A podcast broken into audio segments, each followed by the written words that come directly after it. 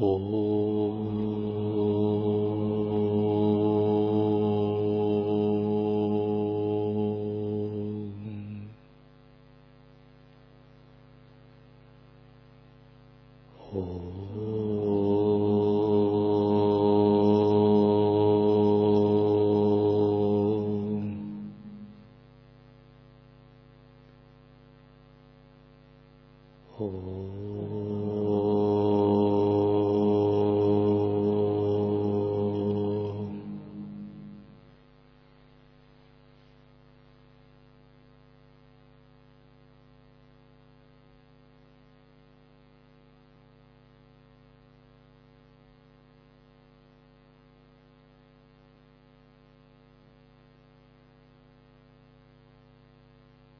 Текст Кодекс Мастера.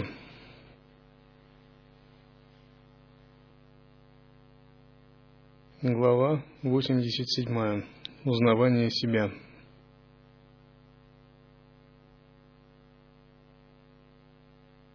Вступив в недеяние, мастер окончательно узнает себя.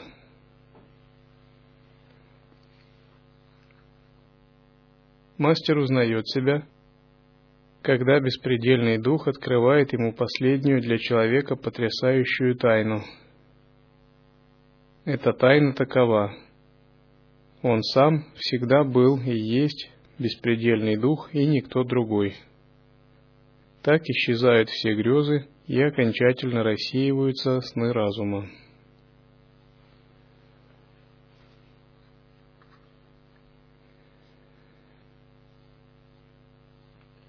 Согласно учению Лая-йоги, как вы знаете,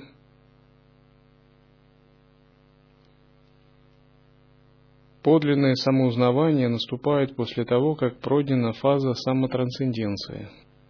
И что же это за фаза самотрансценденции?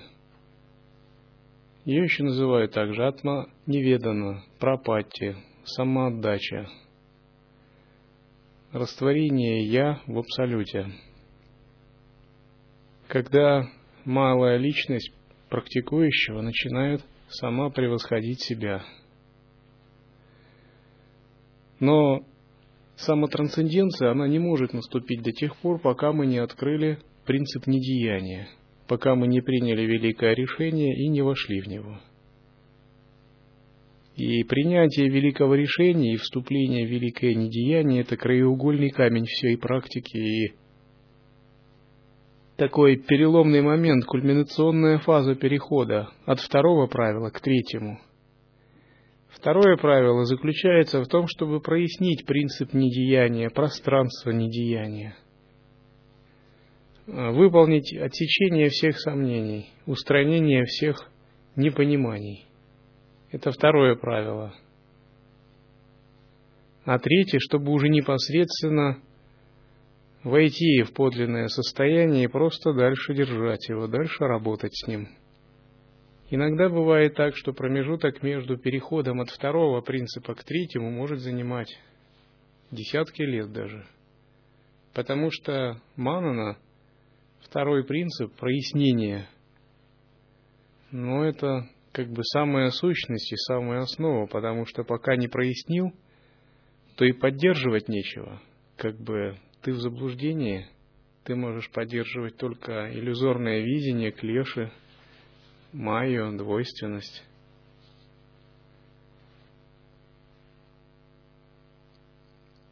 И такое прояснение, оно наступает в результате изучения философских текстов по учению, чтения наставлений, упадешь, и, разумеется, собственной созерцательной практики – Собственная созерцательная практика заключается в том, чтобы непрерывно работать санкальпой, работать грамотно, понимая взаимоотношения санкальпы и естественного состояния. Различные принципы, такие как безусильность, отпускание, расслабление, бдительность, внимательность, иметь тайного друга на пути, и при этом умудриться еще не впасть в одно из 35 отклонений, не заработать дисбаланс пран, то есть вы должны понять, что ваше созерцание это такая филигранная техника, вы постоянно балансируете на краю, идете по лезвию бритвы, шаг в сторону, и ты слетел. И будьте уверены, что пройти по этому лезвию бритвы могут далеко не каждая, поскольку это подобно тому, как сбираешься на горную вершину по узкой тропке во время бушующего урагана или ветра. Тем не менее, если вы находитесь во всеоружии наставлений, учения, методов и практики, когда-нибудь вы доходите до этой вершины.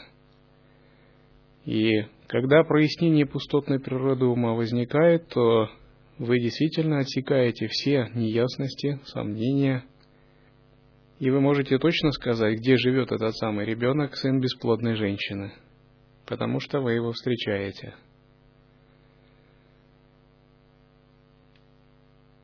Но это не означает, что вы можете почивать на лаврах. Это все равно, как вы получили ключ и открыли дверь. Но с этого момента, конечно, ничего не заканчивается, а только начинается.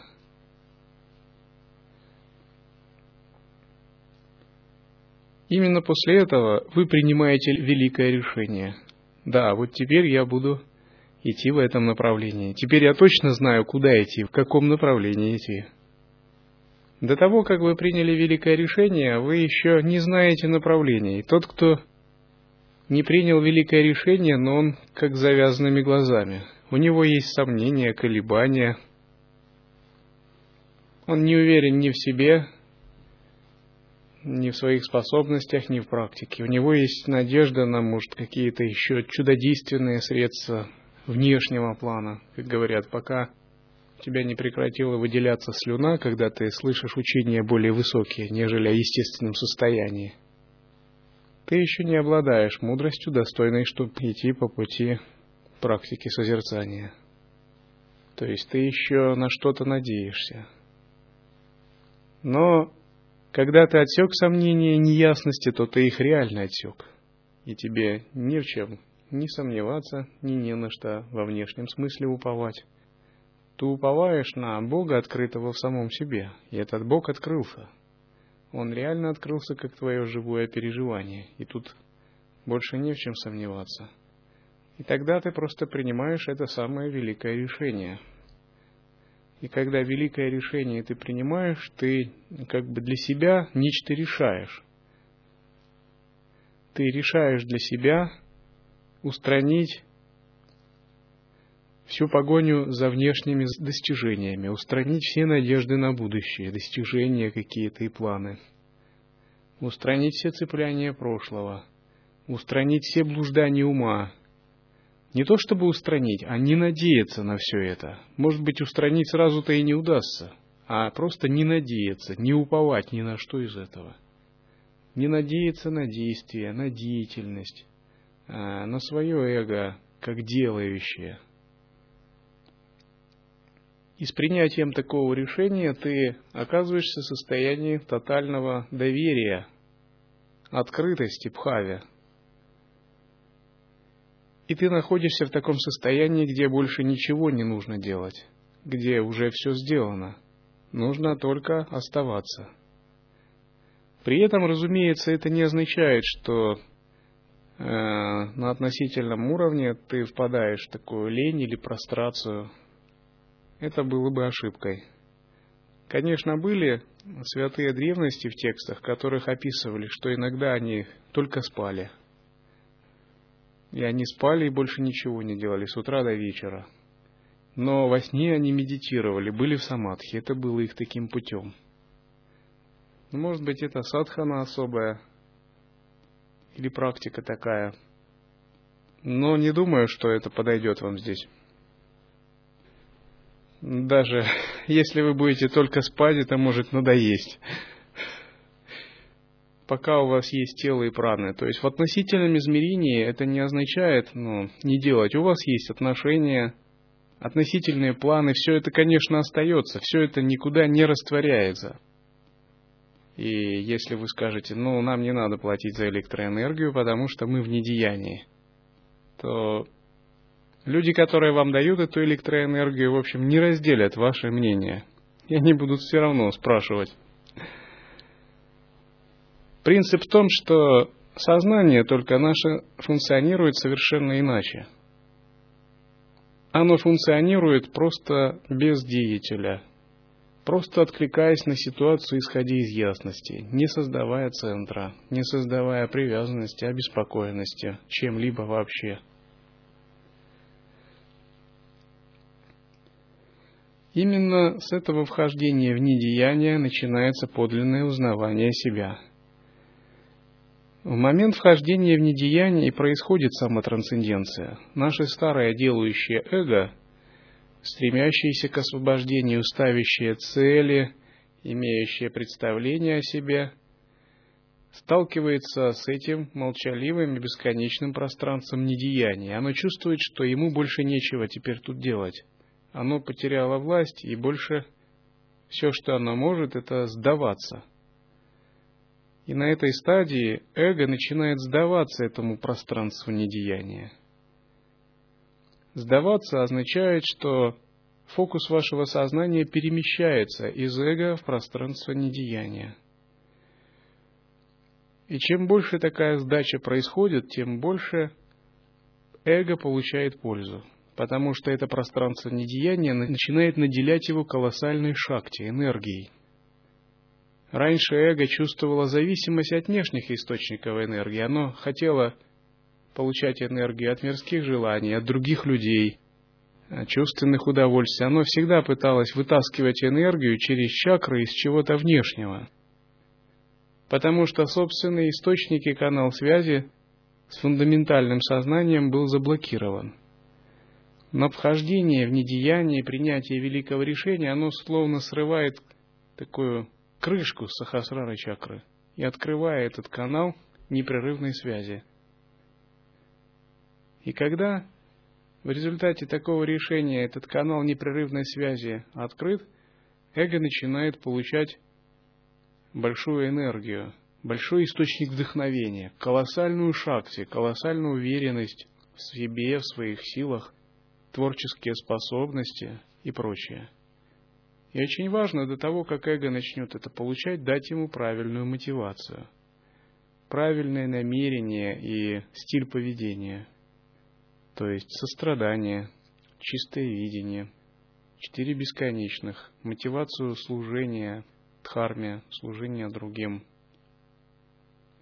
Поскольку иногда, не имея правильной мотивации, получив колоссальный импульс света от естественного состояния, эго может буквально э, взбеситься, переоценить свои силы, впасть в высокомерное состояние – начать их использовать не по назначению.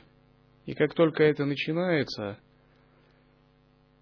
через некоторое время такой канал сразу же закрывается, и все возвращается на круги своя, потому что высшее Я увидела и сказала, посмотрев, нет, ему еще рановато, он еще не готов к этому. Он не способен обращаться с этой шахте. Именно поэтому Йогин тренирует свое относительное эго делать безупречным. Он его шлифует, оттачивая.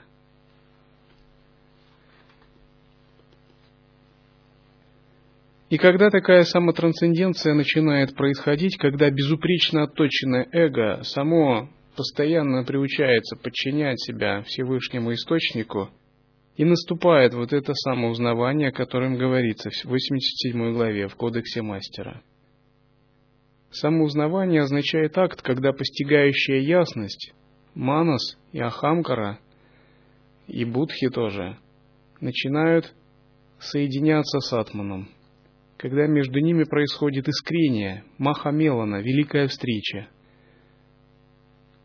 И когда полностью последние иллюзии, собственные кармы, двойственные суждения и представления полностью исчезают – когда человек начинает узнавать, что он никогда не был человеком. Сначала он думал, что он человек, потом он думал, что он практикующий, просветленный человек или Бога-человек. Но когда происходит узнавание, даже все эти иллюзии уходят. Он начинает понимать, что он не человек. Но человеком называет его физическое тело, эго и проявление – он же не локализован в каком-либо конкретном теле, а он есть единое всепроникающее сознание. И постепенно вот это ощущение, это подобно такому радикальному гиперпрыжку. Это уже совсем уровень другой бытия. И такой человек уже ощущая себя только одним существом, просто продолжает игры в этом теле.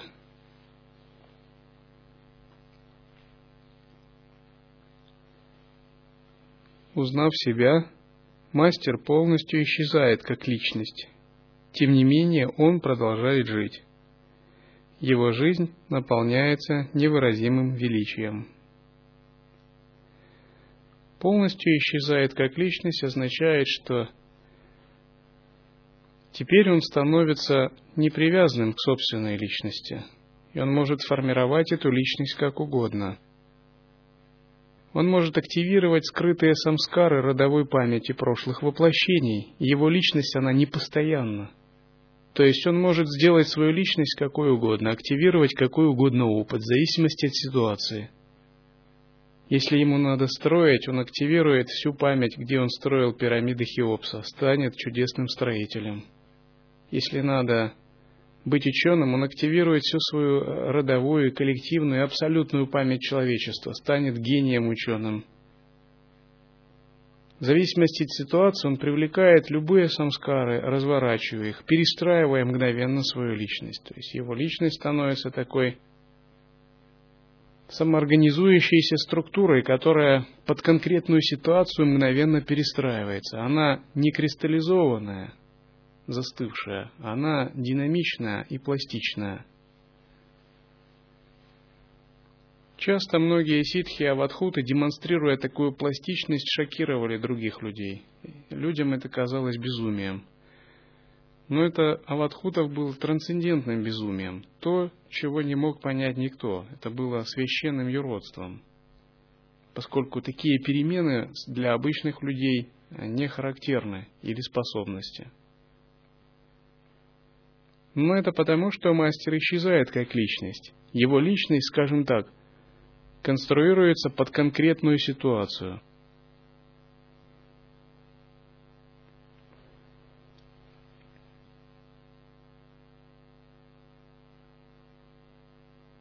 Узнав себя беспредельным, мастер звучит в каждом звуке, от шороха травы до грома, стучит в каждом сердце, и течет в жилах всех существ во Вселенной, в руслах всех рек, зияет бездной неба, мерцает светом всех звезд, благоухает ароматами всех цветов.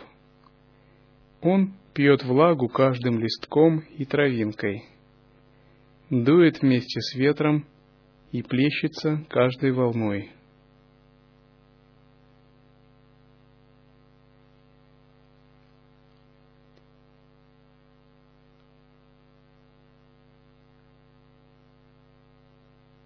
Обычно, чтобы испытать это, йогин выполняет интеграцию, объединение присутствия с внешними элементами и переживаниями. Но на этой стадии интеграция происходит сама по себе. Это уже не интеграция, это полное смешивание. Когда уже не с чем интегрироваться и некому интегрироваться. Скорее, это единый процесс – такой всеобщей тотальной интеграции.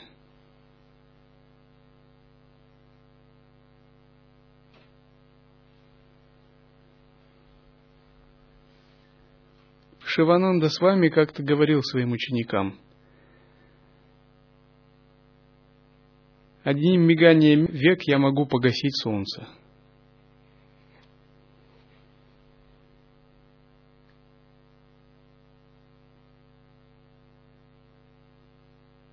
Когда вы пребываете в такой всеобщей интеграции,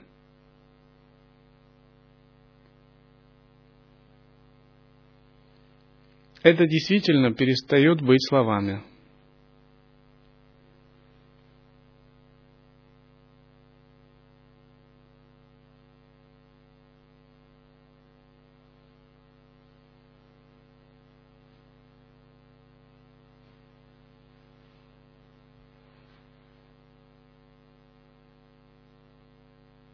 Разумеется, даже когда происходит самоузнавание, тело остается, и остаются также присущие ему кармы, самскары и прочее.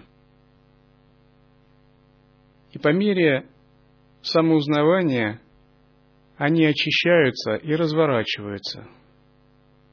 И если самоузнавание подлинное, то созерцательное присутствие, воссоединяясь с этими кармами и самскарами, создает чистое проявление, мандалы, благоприятные миры и измерения.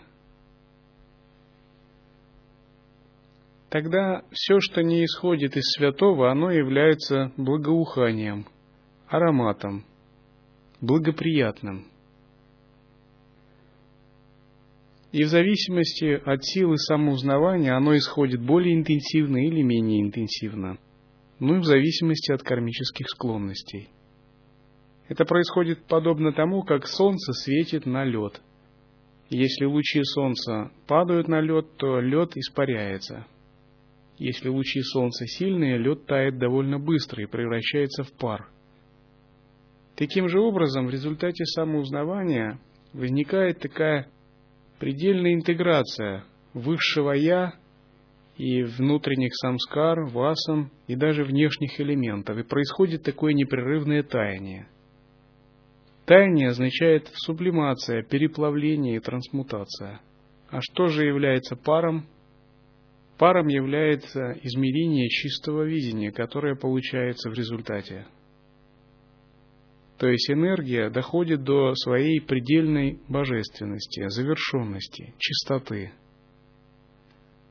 И в результате такого пара и таяния и появляется чистое измерение или мир мандалы, в центре которого стоит именно сознание йогина –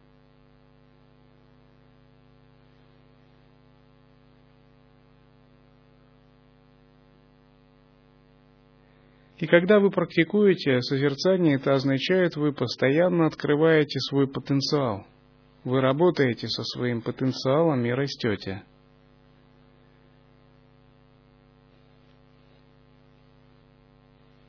Если вы правильно практикуете ваши способности, ваше творчество, ваша мудрость нарастают. Ваш потенциал утончается, проявляется все же большей силой –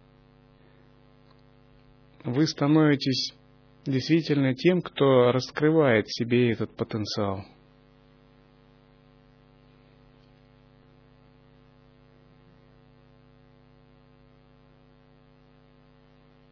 Но чтобы он раскрылся, нужно быть внимательным к его вынашиванию и вынашивать его уверенно. Если же мы его не вынашиваем – или вынашиваем неправильно, или вместо потенциала вынашиваем двойственные мысли, из этого ничего не получится, и рано или поздно мы придем и упремся в какую-то стену, где будет стоять большой знак вопроса. Это означает, что мы должны быть уверены в том, как хорошо мы его вынашиваем, и периодически постоянно поправлять свое вынашивание этого потенциала.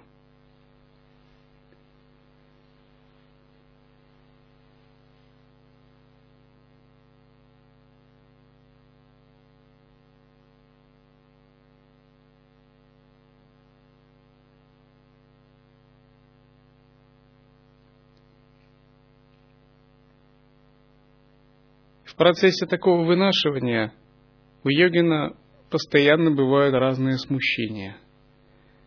Во-первых, от своего ума и концепций, пока он их не научится сам освобождать. Во-вторых, от клеш, омрачений, мирских желаний. В-третьих, от тамаса. В-четвертых, от препятствий. В-пятых, от сбивающей праны внешних факторов.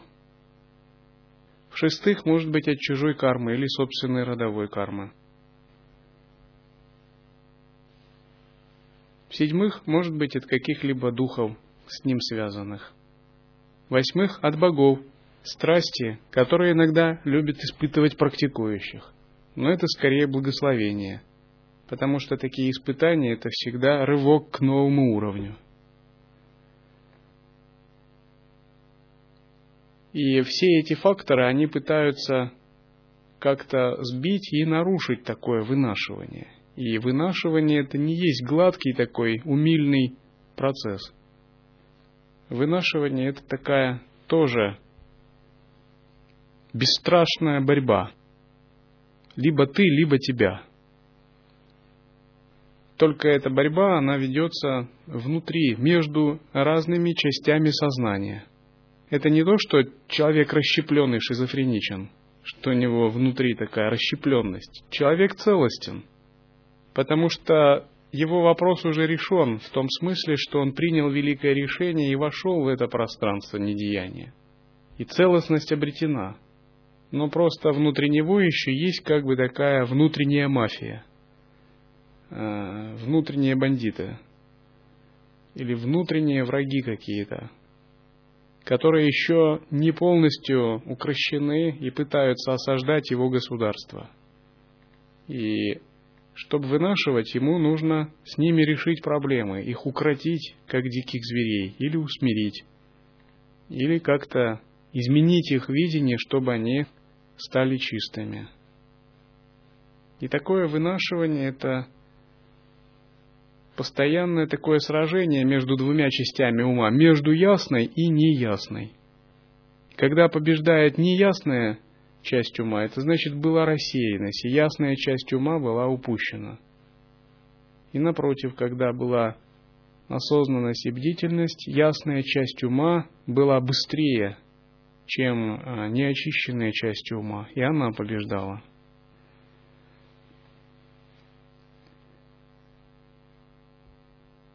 И в конце концов у йогина как бы зарождается некая такая сфера осознавания. И эта сфера осознавания начинает через некоторое время работать, приносить ему пользу. Этот период называется рычание льва или вращение колеса Дхармы – то есть ты не только пребываешь в присутствии, но ты можешь, соединяя его с разными энергиями, элементами, чудодейственным образом их трансформировать, трансмутировать. Соединив со вселенской силой Ануграха Шакти, можешь ее призвать. Соединив а, с какой-либо другой вселенской энергией, можешь ее проявить. соединив со зрительным сознанием, проявлять прекрасные образы и так далее. А если ее много, проявлять изменение кармического видения, соединив с санкальпой намерением формировать будущее, очищать прошлое. Это и есть стадия ситхи, о которой писал Тирумувар в Тирумантерам.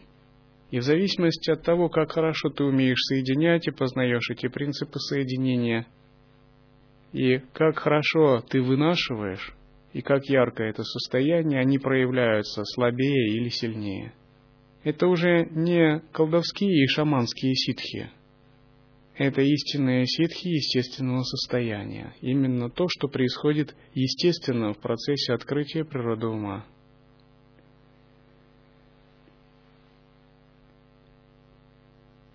И каким ситхам стремиться необходимо практикующему? прежде всего к ситхам чистого видения, проявления ануграха шакти –